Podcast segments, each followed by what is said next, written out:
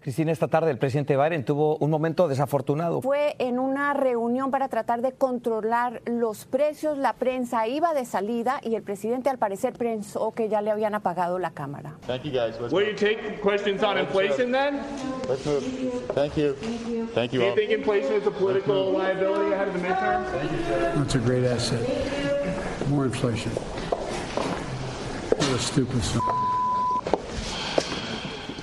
Fue con el periodista de la cadena Fox, Peter Ducey, un recordatorio, Julio, de que con un micrófono enfrente uno no debería ni siquiera pensar en voz alta. Mientras en Ucrania crece la preocupación ante la posibilidad de un ataque ruso.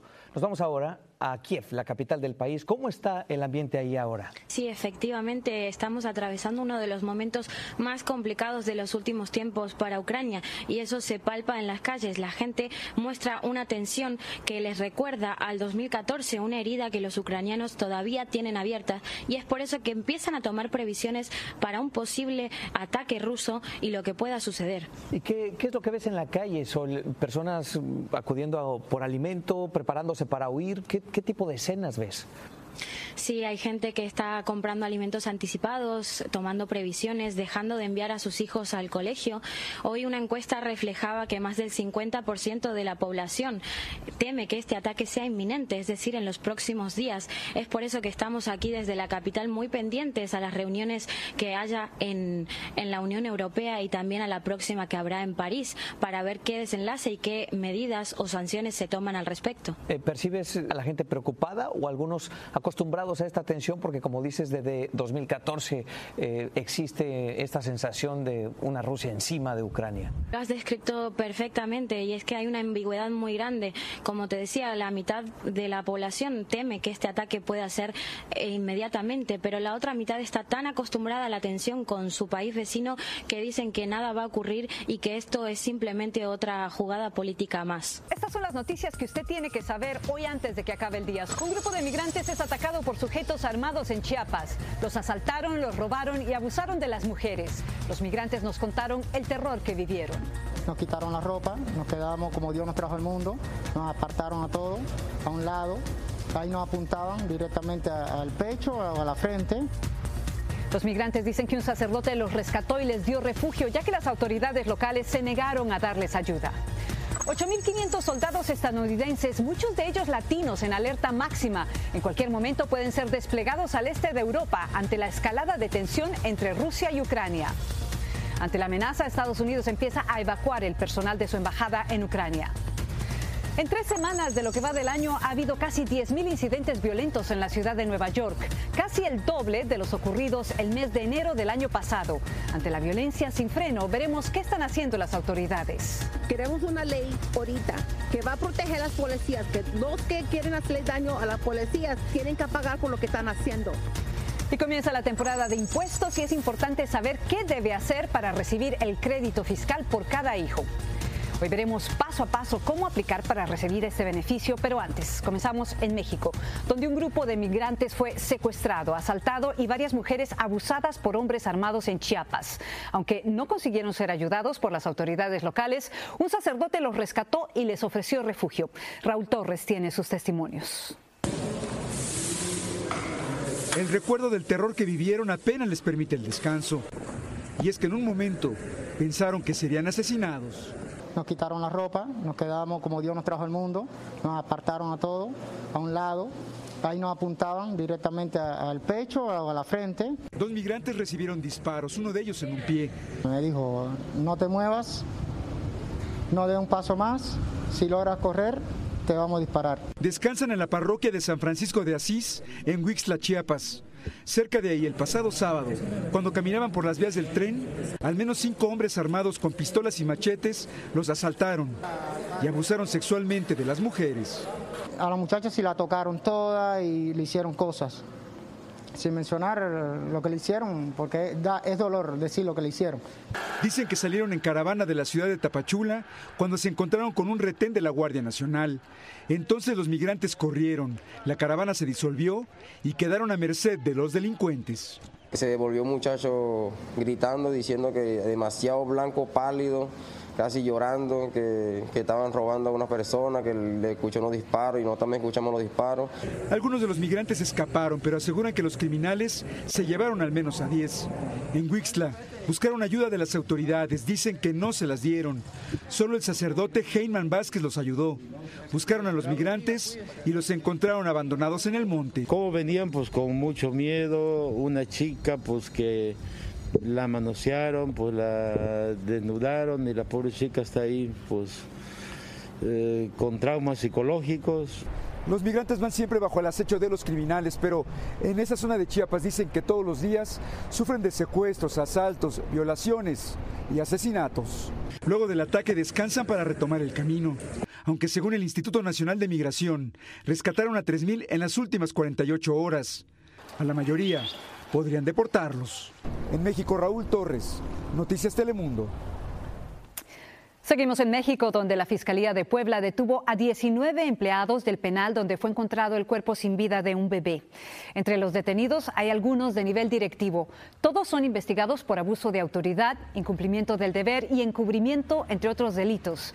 Los restos del bebé fueron hallados en un basurero del penal de San Miguel tras haber sido robados de un cementerio de Iztapalapa. En Tijuana han asesinado a la segunda periodista en menos de una semana. Lourdes Maldonado fue acribillada a balazos pese a que le había pedido protección al presidente López Obrador. Apenas el 19 de enero la periodista aparecía en esta grabación junto a un abogado. El señor Bonilla este, ya está avisado de que está embargado oficialmente ya está avisado. Cuatro días después la asesinaron afuera de su casa en su auto de un disparo en el rostro. Sintoniza sin fronteras. Maldonado tenía más de 30 años viviendo en Tijuana. Laboró en medios como Televisa, CNR y PCN. Este último propiedad del ex senador y exgobernador de Baja California, Jaime Bonilla con quien por años mantuvo una disputa legal laboral. Vengo también aquí para pedirle apoyo, ayuda y justicia laboral porque hasta temo por mi vida.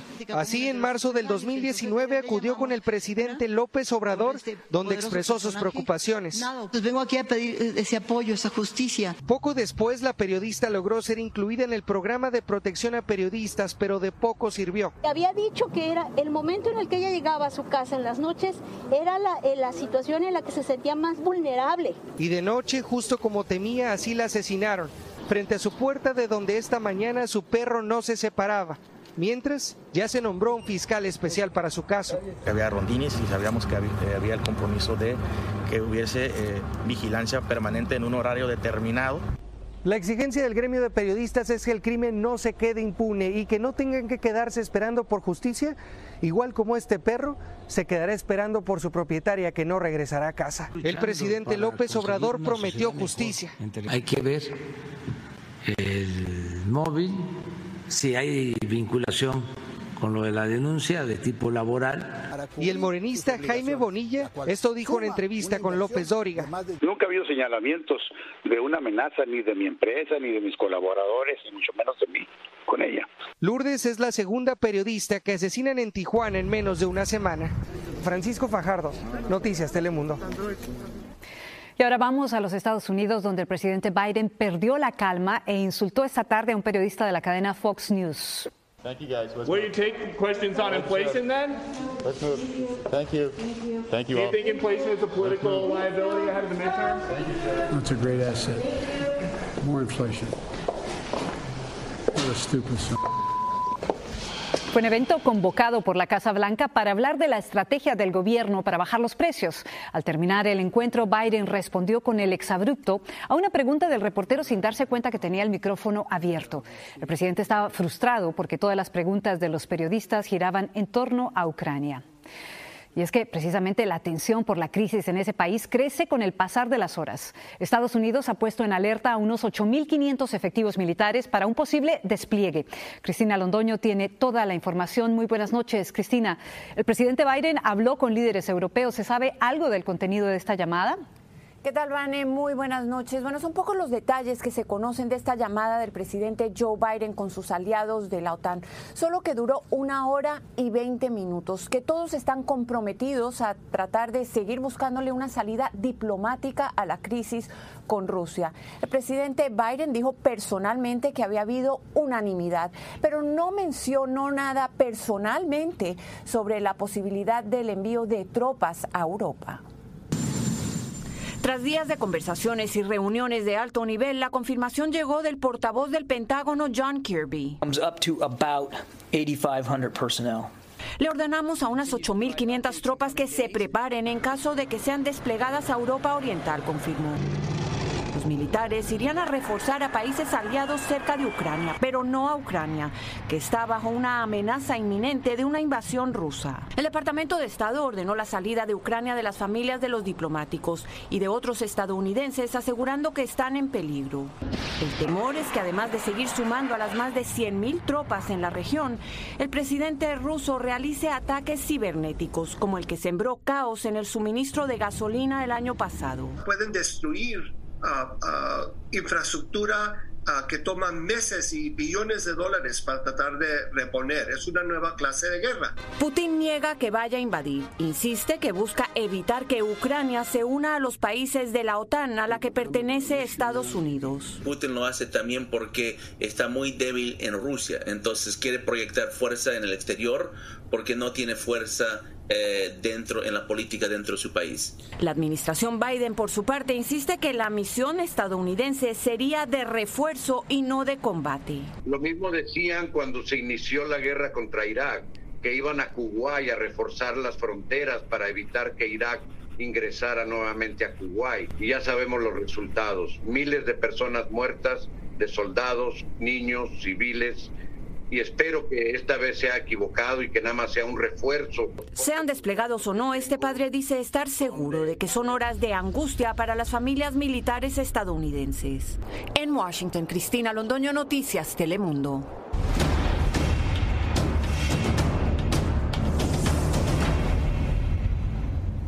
Esta noche se llevó a cabo una vigilia por el policía asesinado en el cumplimiento de su deber en Nueva York.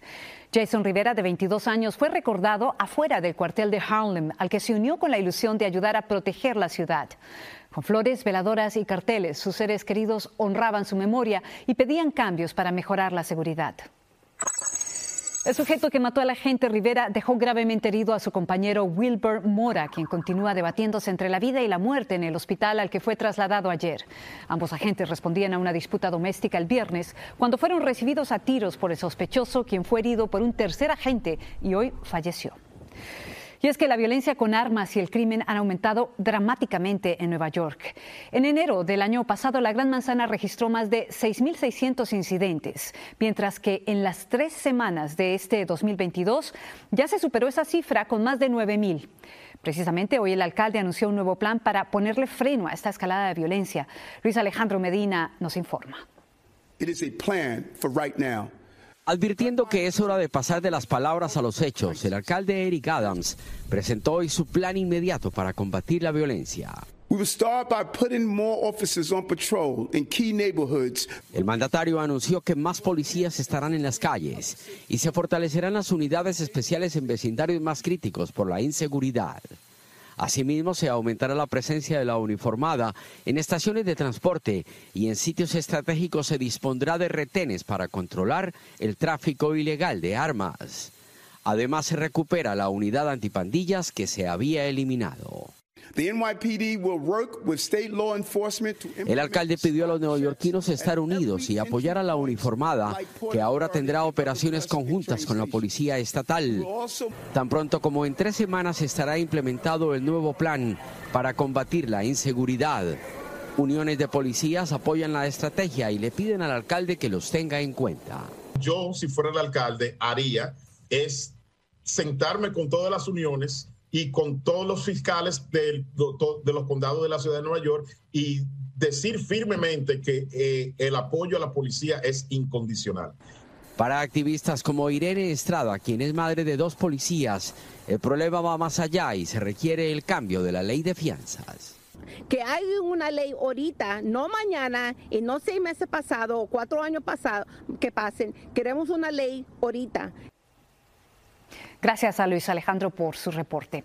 Ahora vamos a Chicago, donde crece la indignación por la muerte de una pequeña de ocho años. La víctima fue víctima de una bala perdida. Melissa Ortega caminaba por la calle con su madre el sábado pasado cuando un sospechoso abrió fuego contra un hombre que salía de una tienda en una zona de la villita. Una bala perdida dio en la cabeza de la niña, que fue declarada muerta cuando llegó al hospital. No es justo, puedo venir caminando con mi familia. Tenemos, por favor, paz a todos. Podemos estar en paz, porque esto, esta tragedia puede pasar para toda la gente, para toda, para cualquier gente. Melissa y su familia, originarios de Zacatecas, México, tenían pocos meses de haber llegado a Chicago para comenzar una nueva vida. Las autoridades ofrecen una recompensa para dar con el responsable de este tiroteo. La Organización Mundial de la Salud dijo que la emergencia por la pandemia del COVID-19 puede terminar este año, pero los médicos advierten que no es hora de bajar la guardia. En Los Ángeles, a partir de esta semana, los estudiantes solo pueden usar mascarillas de alta calidad. Dunia Elbert de Telemundo Los Ángeles tiene todos los detalles. Muy buenas noches, Dunia. Cuéntanos cuál es el propósito de esta medida. Vanessa, el propósito de esta medida es crear un ambiente más seguro dentro de las escuelas. Muy buenas noches. Y eso fue lo que dijo la autoridad del Distrito Escolar Unificado de Los Ángeles. Con esto quedan prohibidas las mascarillas de tela y solo se aceptan cubrebocas quirúrgicos tipo N95, cumpliendo con las nuevas directrices del Departamento de Salud de Los Ángeles. Las autoridades escolares indicaron que habrán excepciones para quienes tengan una condición mental o física que les impida cumplir con esta nueva regla. Escuchemos. Se acomoda bien a la cara, a la nariz y siento que protege más con la liga y todo. Está mal porque uno ya tenía comprado su mascarilla y son este, reusables, se lavan, porque las de desechables están muy caras. En Los Ángeles, la tasa de casos positivos se mantiene en un 16% del total de pruebas que se realizan. Solo la semana pasada, para que nos demos una idea, hubo más de 250 mil nuevos infectados, Vanessa. Dunia, sabemos que también hay un proyecto para exigir que todos los estudiantes que tengan entre 5 y 12 años estén vacunados contra el COVID en California. Así es, Vanessa. El proyecto que tú mencionas fue presentado en el Senado estatal y propone que sea también exigida la vacunación contra el COVID-19 para todos los alumnos de California menores de 12 años de edad. Si es aprobada la iniciativa del senador demócrata Richard Pan, agregaría la inmunización contra el coronavirus a la lista de vacunas obligatorias para poder asistir a las escuelas de California y solamente los estudiantes pueden evitar así recibir esta vacuna si hay excepciones médicas válidas, Vanessa. Muchísimas gracias por tu reporte de UNIA. Muchas gracias. Gracias. La Casa Blanca anunció que los 400 millones de mascarillas N95 que el presidente Biden prometió entregar de forma gratuita ya están llegando a las farmacias y los supermercados en todo el país. Estos lugares tendrán letreros indicando cómo obtenerlas y sus instrucciones para usarla de forma adecuada. Estarán en cajas colocadas en una mesa cerca de la entrada y en algunos lugares serán entregadas en paquetes de a tres. La temporada de impuestos ya está aquí y es muy importante saber cómo llenar correctamente la aplicación para poder recibir el beneficio por cada hijo. Los detalles al volver.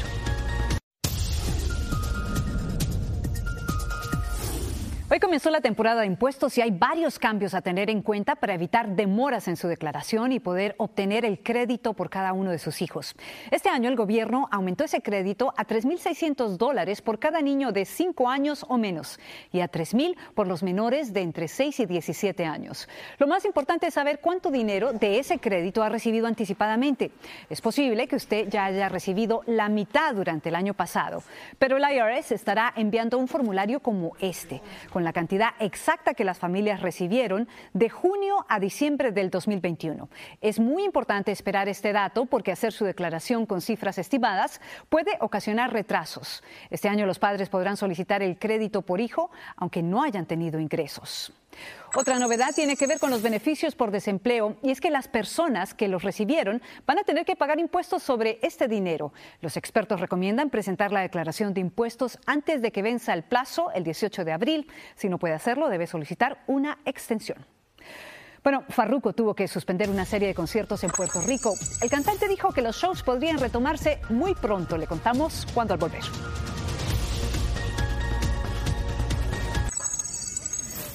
Frida Sofía, la hija de la cantante Alejandra Guzmán, salió de prisión esta noche luego de estar más de 18 horas arrestada en Miami.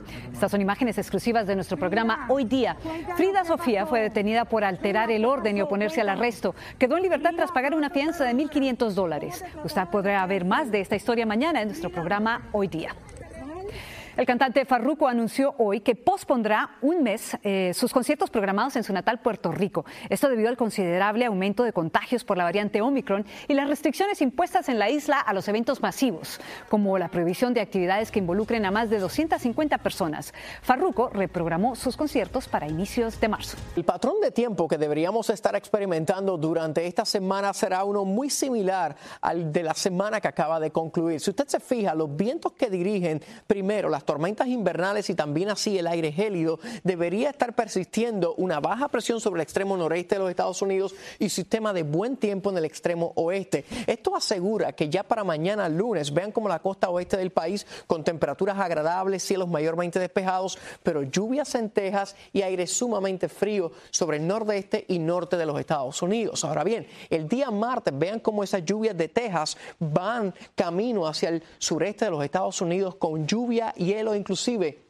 más nieve para sectores como Nueva York y Boston tan pronto como el día martes y las temperaturas cayendo dramáticamente en el norte del país menos 6 grados. Ahora bien, ya para el miércoles el aire gélido toma total control desde lo que es Texas hacia la costa este del país, con temperaturas corriendo entre 5 a 15 grados por debajo de lo que es normal para esta época del año. Así que el frío intenso va a persistir durante esta semana y todo pareciera indicar que a largo plazo ese mismo escenario meteorológico debería perdurar hasta por lo menos los próximos 6 a 10 días. Abrígase bien, porque el frío extremo continuará. Una vez más, la paz y la belleza del paraíso fueron estremecidas por la violencia. Un sujeto abrió fuego en el Hotel Xcaret de la Riviera Maya. Disparó a tres turistas canadienses y dos de ellos perdieron la vida, de acuerdo a lo que reportó a través de Twitter el secretario de Seguridad Pública del estado de Quintana Roo, quien además publicó fotografías del sujeto que, según él, disparó contra los turistas canadienses y asegura que es un huésped. Aquí se le ve sentado cerca de la piscina y aquí apuntando a alguien con la pistola. En otro tuit, escribió que el incidente se derivó de una discusión entre huéspedes del hotel. El Hotel Xcaret colinda con el parque temático del mismo nombre. Está ubicado entre Playa del Carmen y Tulum. El destino lo van a dejar peor de lo que ya está de referente a la seguridad. Sí, todo eso afecta al destino turístico. Se trata del más reciente de una serie de episodios de violencia cerca del mar color turquesa. Hace unos meses un comando armado llegó en motocicletas acuáticas a la playa de un hotel en Cancún, provocando el terror entre los turistas. Se dijo que buscaban a integrantes de una organización criminal rival. El gobierno federal desplegó entonces 1.500 elementos que vigilan las playas fuertemente armados, pero eso no ha frenado la violencia. Otra balacera entre grupos rivales de narcomenudistas se produjo en la playa de un exclusivo hotel en Playa del Carmen. Dos sujetos murieron en el enfrentamiento y un turista resultó herido. Hoy, la Riviera Maya es como un paraíso perdido. Después de los incidentes anteriores, las autoridades del Estado han dicho que muchos de los turistas que van a la zona también van a comprar drogas, no solamente de turismo, y que esto ha convertido a la Riviera Maya en una zona muy caliente. Hasta el momento no se ha encontrado alguna pista de que este incidente esté relacionado con el tema del crimen organizado, pero lo que sí se sabe es que la Fiscalía del Estado de Quintana Roo, Julio, ya abrió una carpeta de investigación para aclarar lo que sucedió.